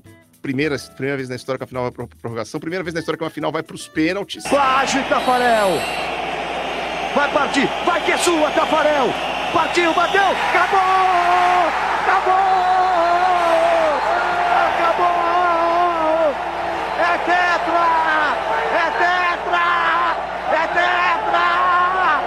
O Brasil é tetracampeão mundial de futebol! O Brasil, 24 anos depois, é tetracampeão mundial de futebol! Aninha, você tinha nascido no maravilhoso ano de 1985. Você era uma jovem menina de 8 para 9 anos de idade, mas aquela Copa já marcou seu coração? Eu comecei a jogar futebol depois da Copa, depois da Copa de 94. Por causa da tam- Copa. É, tamanha a minha empolgação, assim, o meu bairro também se transformou muito com aquilo e a partir dali eu nunca mais vi a minha vida sem futebol. É, eu acho que é uma, a nossa geração, não, nós somos, a nossa diferença de idade é mínima, somos todos contemporâneos, embora vocês lembrem das de 80, o Everaldo lembra de outras, o, E- Eu o não Ale... lembro, não. Eu lembro de 86, não força tanto assim, não. de 86, o Ale um pouquinho mais... 90, velho. noventinha, noventinha, noventinha, eu lembro. Então, a, a nossa geração, ela fica muito marcada pela Copa de 94, né? Porque foi aquela Copa dos Estados Unidos, a Copa com calor, uma Copa super midiática, a volta como o Brasil, a forma como o Brasil chega no, no, no Brasil, né? No avião, com o Romário com a cabeça para fora, balançando a bandeira. É, tudo aquilo é um marco na nossa experiência como consumidor de futebol, como torcedor. A Copa de 94, para todo mundo aqui. O Maurício, nosso editor, tá aqui balançando a cabeça porque é muito disso, né? É a Copa que marca a nossa vivência com a experiência de futebol. E aqueles jogadores, gente, Romário, Bebeto, Branco, as lesões, a forma como o Parreira pensou aquela seleção brasileira, né? Então, assim, é, é aquilo que eu, eu usei esses dias, esse, essa frase, memória afetiva, e um jogador de futebol não entendeu o que, que, eu, que eu quis dizer com isso. A memória afetiva é quando você vivenciou algo e você guarda aquilo na sua, na sua cabeça. E aí você relembra quando você tem encontros com algo que te remete àquele momento. Então, a minha memória afetiva de Copa está pautada pela Copa de 94, pelaquela seleção formada pelo Parreira, que muita gente fala, inclusive, já conversei com o Zinho sobre isso, que é, tem muitos jogadores jogadores dessa seleção que acham que a seleção de 94 não é tão valorizada quanto a de 2002, porque é uma outra, um outro contexto, né? O que eu acho uma pena, porque era uma, um super time também. E aquele ano de 94 ainda representou, aqui ó, o Espreme a Laranja, 94 representou para muita gente a mesma coisa que 70. Mais do que a comemoração do Tetra, apresentou o futebol para um bocado de gente. É, e o Brasil vinha de um trauma esportivo gigantesco, que tinha sido a perda do Ayrton Senna em 1994 é, o Senna tricampeão do mundo, tinha conseguido finalmente a vaga na melhor equipe de Fórmula 1 da, de todos os tempos, ou pelo menos daquele, daquele momento. O carro de outro planeta, ele ia guiar a Williams, e aí morreu em maio.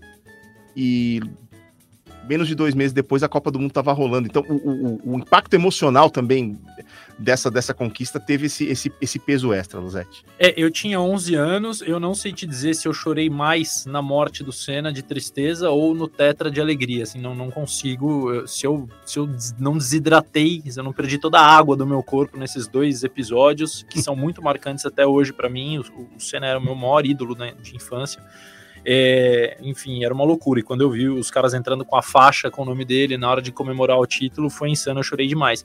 Mas essa é a minha Copa, porque foi a primeira vez que eu acompanhei o contexto da Copa. 90, eu lembro de muita coisa da Copa. A primeira imagem é o Mambique fazendo gol na Argentina, a Zebrinha passando na telinha da Globo, o Galvão enlouquecido. Parecia que era gol do Brasil.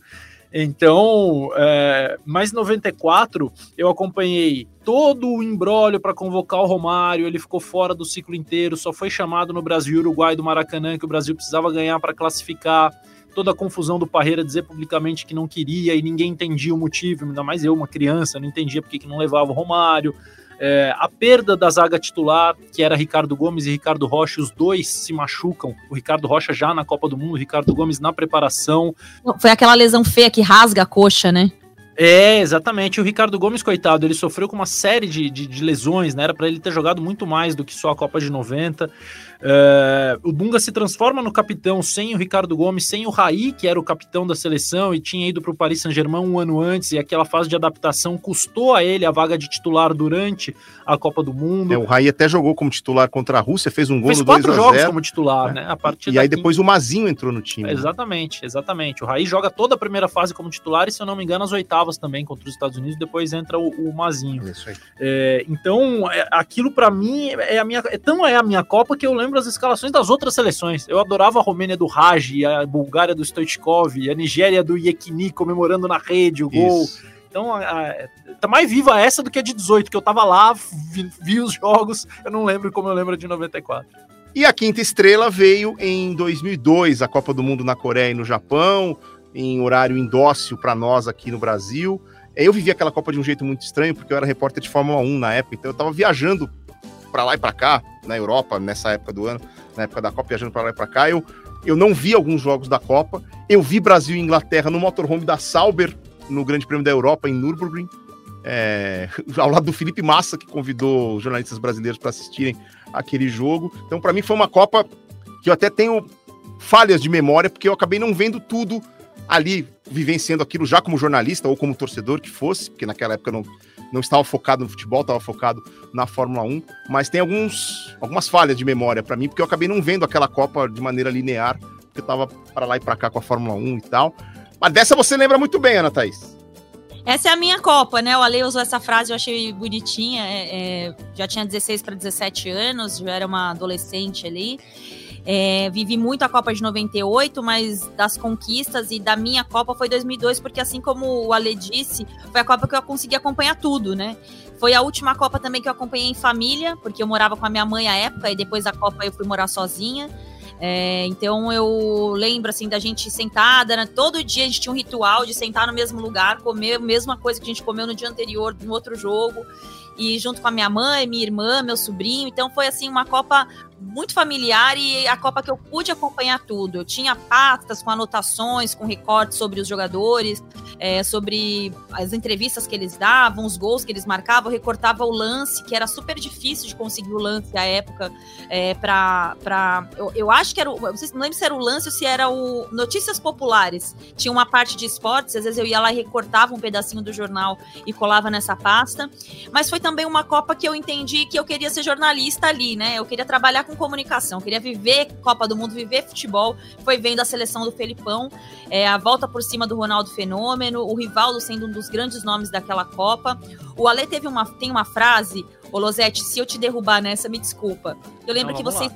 defesa da seleção de 2002 pelos clubes que os jogadores é, estavam à época. E isso ficou muito marcante para mim, porque era Milan, é, Real Madrid, você foi escalando todos, Inter de Milão, para mostrar como a gente mudou, né? A geração, como a nossa geração foi mudando, foi evoluindo também em relação aos nossos jogadores de futebol. Então eu sou suspeita para falar, eu amo a Copa de 2002, vivi tudo, vi tudo, comecei a cantar Dae Ramingo. Por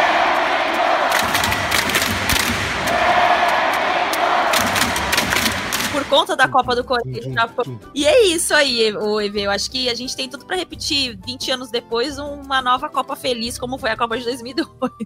Muito bem. Antes de passar pelo Zete rapidinho sobre 2002, é, aproveitar que a Ana mencionou o Jornal Notícias Populares. O Jornal Notícias Populares é um jornal popular, como o nome diz, e de um jeito, eu diria, único de expor as notícias. Então, existe um livro, procure aí, A Fantástica História do Jornal Notícias Populares. É, Nada Além da Verdade. É um livro que foi, na verdade, um TCC de alunos de jornalismo da Faculdade Casper Libero e virou um livro é, que conta a história do NP, né, para quem é de São Paulo. É, vale a pena, vale a pena para você que tem curiosidade aí sobre jornalismo. Corre atrás desse livro que você não vai se arrepender, não. E a sua Copa de 2002, Losete?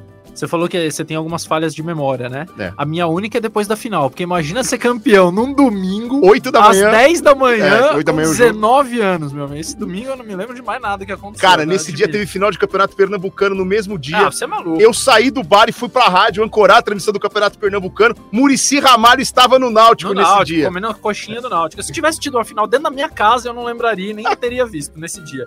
Mas é, foi a última Copa do Mundo em que a seleção brasileira teve mais jogadores que atuavam no Brasil do que atuando fora. Eram 13 jogadores de clubes brasileiros, e eu lembrei disso porque a Ana citou essa frase que, mencionava né, os clubes em que cada um jogava, eram clubes só superpotências europeias, mas de muitos clubes brasileiros também. A gente tinha jogador do Corinthians, do Palmeiras, do São Paulo, do Flamengo, do Atlético Mineiro, do Cruzeiro, do Grêmio, do Atlético Paranaense. Então, é, englobavam muitos clubes, isso envolveu muito também a torcida brasileira, a torcida nacional, por jogadores locais, por ídolos que eles tinham, né? Então é, era diferente, você torcia muito, torcia-se muito pelo Marcos no gol, é, pelo Juninho Paulista que estava no Flamengo, por quando entrava o Vampeta, por quando entrava o Edilson, o Denilson, é, o Kaká começando no São Paulo e começando na seleção brasileira. É, e eu acho que é a Copa do Ronaldo, né? Embora ele tenha tido ali. Talvez seja até cruel chamar o que o Rivaldo fez nessa Copa de coadjuvante, mas embora ele tenha tido coadjuvantes como esses, como o Ronaldo, como o Ronaldinho Gaúcho, como os, lat os laterais, Cafu e Roberto Carlos, ele é o grande nome pela história da recuperação, que ninguém acreditava. Aí aparece o Cleberson de novo, já parte pela direita. Cafu já partiu na velocidade. Ele cortou pro meio, lá vem o Cleberson. Rivaldo saiu pro Ronaldinho, pé direito, bateu. Gol!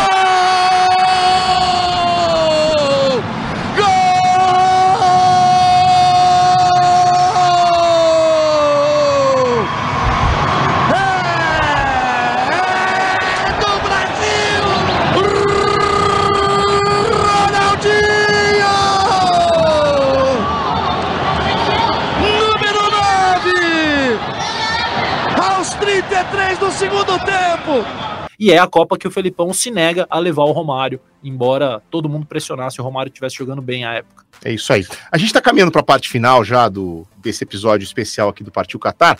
Então, é o seguinte. Vamos lá pros acréscimos.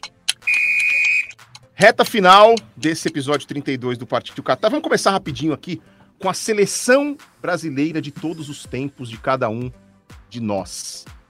Fez a lição de casa, Aninha? Eu fiz, EV. Vou até Então, pegar aqui. Que não é, a, não é a seleção de todos os tempos, é a seleção que eu gostaria de, de assistir jogar, tá, gente? Eu fugi um pouco da pauta, porque de todos os tempos eu ia deixar muita gente fora, gente boa fora, então eu fui aqui pra seleção que eu gostaria, seleção brasileira que eu gostaria que jogasse em algum momento.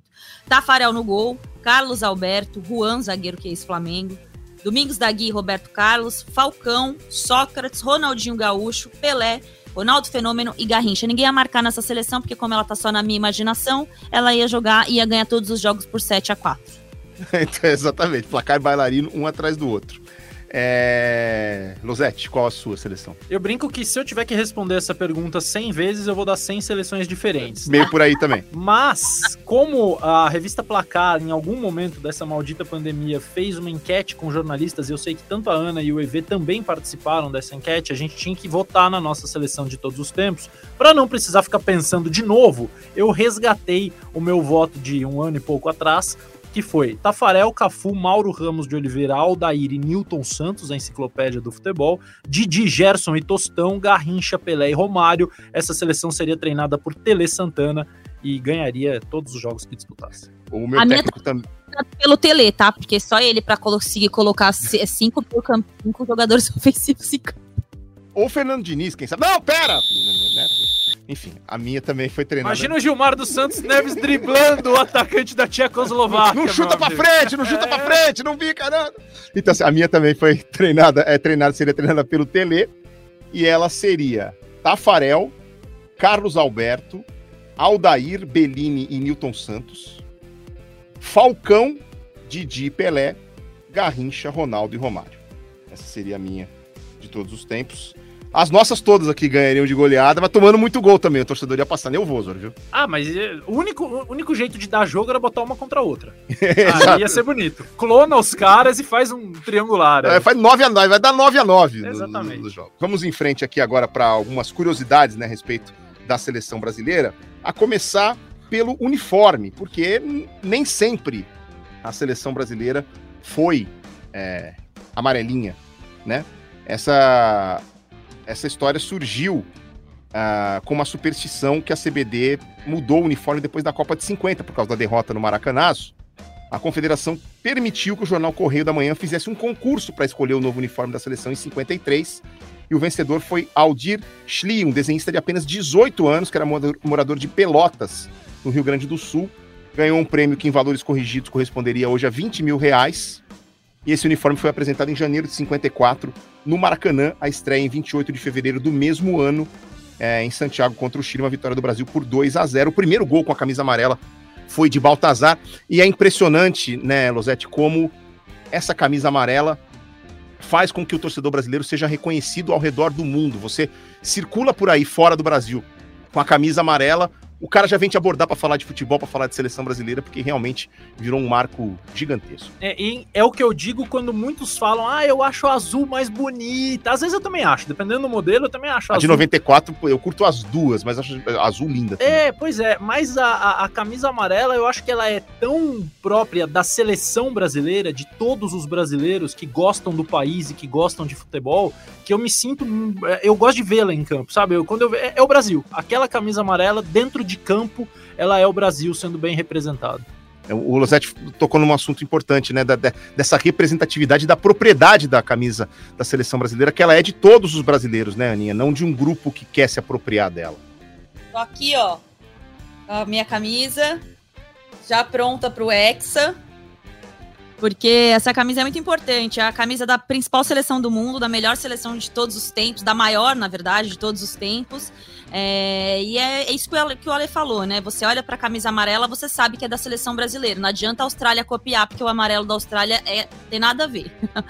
É, feio, inclusive, exatamente. Então é importantíssimo a gente resgatar essa camisa, fazer dela o nosso amuleto da sorte na Copa do Mundo. É, olhando para trás, o que a gente viu, eu gosto muito da, da, da camisa amarela da Copa de 2002, para mim é icônica, né? Também, claro, pela conquista. Mas é muito legal a gente poder falar dessa camisa, né? Como a gente quer pôr aqui a sexta estrela, né? E já mudar o nome do podcast do, do Alê no ano que vem. E mais do que isso, carregar essa camisa amarela aí com a, com a gente, que a camisa amarela desse ano é inspirada na Juma Marruá. Mas é a camisa da principal seleção do mundo e a mais bonita. A azul desse ano também é bem bonita. Ô, ô, Aninha, a camisa é inspirada na Juma. Tomara que a gente não passe raiva com a seleção, né?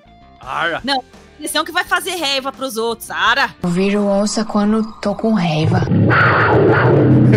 então tá bom. Ó, só pra esclarecer. Ah, né? desculpa, mas agora eu só consigo imaginar no Thiago Silva apontando a espingarda pro Mitrovic, assim. Sai da minha tapera. Quero ir embora. Quero ir embora. É, a camisa azul, ela surgiu no final dos anos 30, em 1937, mas não era o uniforme da seleção, mas sim do Boca Juniors. Como não tinha uniforme reserva, as equipes usavam muitas vezes camisas emprestadas e, e o Brasil já tinha usado um uniforme vermelho do Independiente e um listrado amarelo e preto do Penharol. E aí teve um duelo contra o Chile no Campeonato Sul-Americano disputado na Argentina, que o Brasil emprestou a camisa do Boca e usou a camisa azul. Aí depois veio a história da final da Copa de 58. O Brasil não tinha levado uniforme reserva para a Copa da Suécia. A Suécia também jogava de amarelo. Houve um sorteio, a Suécia ganhou e o Brasil que uh, mudasse a cor do seu uniforme. É, houve cogitação para que o Brasil jogasse de branco, mas como o Brasil tinha jogado de branco a Copa de 50, o, o, o chefe da delegação brasileira, Paulo Machado de Carvalho, não permitiu. Aí o Brasil foi atrás de camisas azuis, é, costurou, arrancou os escudos das camisas amarelas, costurou nas azuis, jogou com o uniforme 2. Tem a história de falar, né? Não, vamos ganhar com o uniforme azul, porque é, o, é a cor do manto de Nossa Senhora da Aparecida. É, Paulo Machado de Carvalho teria dito isso, né? Para os jogadores da, da, da, seleção brasileira, para que eles se sentissem é, confiantes. É, então, é, e, e, aí acabou virando, né? O Brasil ganha a Copa do Mundo de 58 jogando de azul e o azul vira aí a segunda cor da seleção brasileira. Graças a Deus! Vamos jogar com a camisa azul. Com a camisa azul, a Azurra ganhou dois campeonatos. A Celeste do Uruguai ganhou dois campeonatos. E a cor manto da Nossa Senhora da Aparecida. Já ganhamos! O Brasil já ganhou! Entusiasmo, pessoal! É a camisa azul! É a camisa azul! Bom, vamos chegando então ao final desse episódio do Partiu Qatar. É...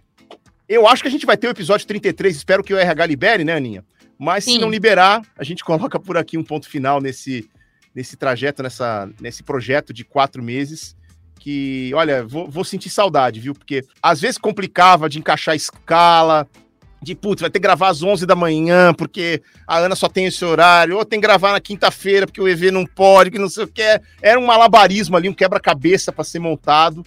Mas olha, eu saio daqui com o coração bem quentinho, foi um dos projetos mais legais que eu participei. Obrigado, viu? É isso, EV, é isso. Agradecer o pessoal que trabalhou com a gente durante. fez o Pátio Catar acontecer, porque a gente só emprestava a nossa voz e o nosso carisma e as minhas pronúncias. É muito legal ouvir do pessoal que me encontra por aí falando que tá ouvindo o Parte Qatar, que a galera que tá estudando para a Copa é, de outras emissoras ouvindo o Parte Qatar, pegando as dicas do Losete. É, então, assim, é muito legal. Foi um projetaço, assim, quatro meses com uma galera que trabalhou muito, os nossos roteiristas, editores, pessoal da escala. É, espero que a gente, em algum momento, retome essa parceria, EV, com mais tranquilidade para fazer um, novamente, sei lá, um partiu alguma outra coisa. É... Partiu Austrália e Nova Zelândia para o Mundial Feminino, por que não? Sabe, quem sabe, quem sabe. É, mas foi muito legal, foi um dos projetos mais legais que eu participei aqui no Grupo Globo, emprestando o, o Sexta Estrela do nosso Ale Losete, né? Tomamos conta da casinha, espero que tenham tomado conta direito. Não repara a bagunça, tá? Que a gente é meio assim mesmo. Estamos é, devolvendo a chave hoje aqui com a felicidade de ter participado desse projeto e ter tido você com a gente aqui. Tava uma zona, vocês arrumaram tudo, estão saindo, tá cheirosinha a casa, tá bonitinha. Muito obrigado por arrumarem. É, muito obrigado pelo convite para que a gente participasse, para que eu pudesse é, rolar alguns dados e hoje estar tá aqui com vocês direto. Eu ia sugerir, porque eu sou louco mesmo ao vivo, que vocês partam para a Austrália e partam para Nova Zelândia. Já tá feito. Eu acho, eu acho, é, antes de você falar, eu já tinha pensado nisso, acho importante. E quero mandar um beijaço para Ana Thaís é, desejar ela uma boa viagem, uma boa Copa, que ela desfrute muito desse momento. Ana Thaís, que 13 anos atrás foi a minha amiga secreta quando estávamos no lance, se, e se lá imaginássemos qualquer roteiro, a gente nunca pensaria que 13 anos depois estaríamos aqui falando sobre Copa do Mundo, e ela abrindo as portas para que eu participasse desse último episódio, e é muito legal, Aninha, viver num tempo em que as mulheres podem abrir portas para os homens, numa atividade em que os homens tanto tempo fecharam as portas para as mulheres, então mostra um pouco do que vocês são, e dessa porcaria que nós somos, mas nós vamos tentar melhorar ao longo do tempo. Um beijo, boa Copa e divirtam-se. Ô, Losete, pode falar que eu fui sua estagiária. Eu fui antes Nunca, estagiária. jamais, jamais. Eu não era chefe de ninguém, nem de Paulo, mim não mesmo. que eu era estagiária do núcleo do Losete. Tá bom. Isso aí a Ali gente eu- fala no episódio 33. Faço minhas as palavras do Losetti. Dentro de poucos dias você vai estar embarcando para o Catar, para o momento mais especial da sua carreira até agora. E isso aqui é para fazer rir, né? Para fazer chorar, tá? Levarei vocês comigo e o Alexandre Losetti no WhatsApp para me ajudar com os dados. Rolem os dados aqui, Ale Losetti. Obrigada, meninos, pelas palavras.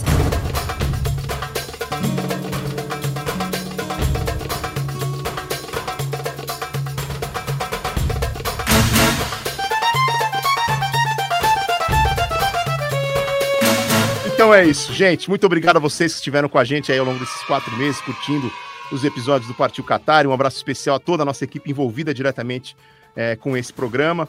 Eh, o Rafael Barros e o Pedro Suaide, que tocaram a maior parte dos roteiros aqui. Mas um agradecimento especial também ao Bruno Mesquita, ao Lucas Garbelotto, a Denise Bonfim, eh, ao Maurício Mota, ao William de Abreu, enfim, muita gente envolvida para que você pudesse acompanhar ao longo desses últimos quatro meses aí muita informação, muita curiosidade é, sobre cada uma das 31 seleções da Copa do Mundo e os países que elas representam.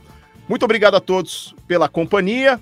Um agradecimento, um agradecimento também à gerência do André Amaral e do Fábio Silveira. Lembrando, nesta quarta-feira, esse episódio vai estar disponível bonitinho, editadinho nas suas plataformas de áudio. Você pode ouvir quantas vezes quiser. Faz assim, ó. Vai ter um jogo daqui a pouco, Ih, mas eu não lembro nada sobre a Coreia. Vai, pô, vai ter Coreia e Gana, o que, que eu faço? Ouve o episódio da Coreia, ouve o episódio da, de Gana, que você vai estar por dentro. Tá bom? Gente, ah, é, ah, é, desculpa, Ana, Ana Thaís Matos, Coreia do Sul, por favor, Aninha. Dae Ramingo! Dudu, dudu. Isso aí, isso virou uma vinheta parte do programa. Tchau, gente, um beijo e até a próxima.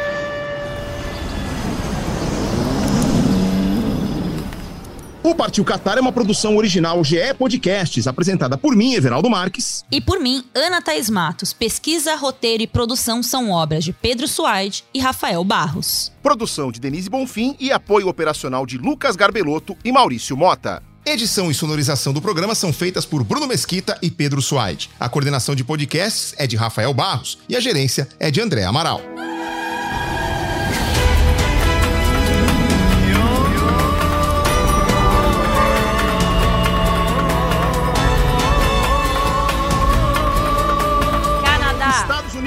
Marrocos, País de Gales, Croácia, Argentina, Sérvia, Arábia Saudita, Suíça, Irã, Portugal, Austrália, Gana, Dinamarca, Uruguai, Tunísia, Coreia do Sul, França.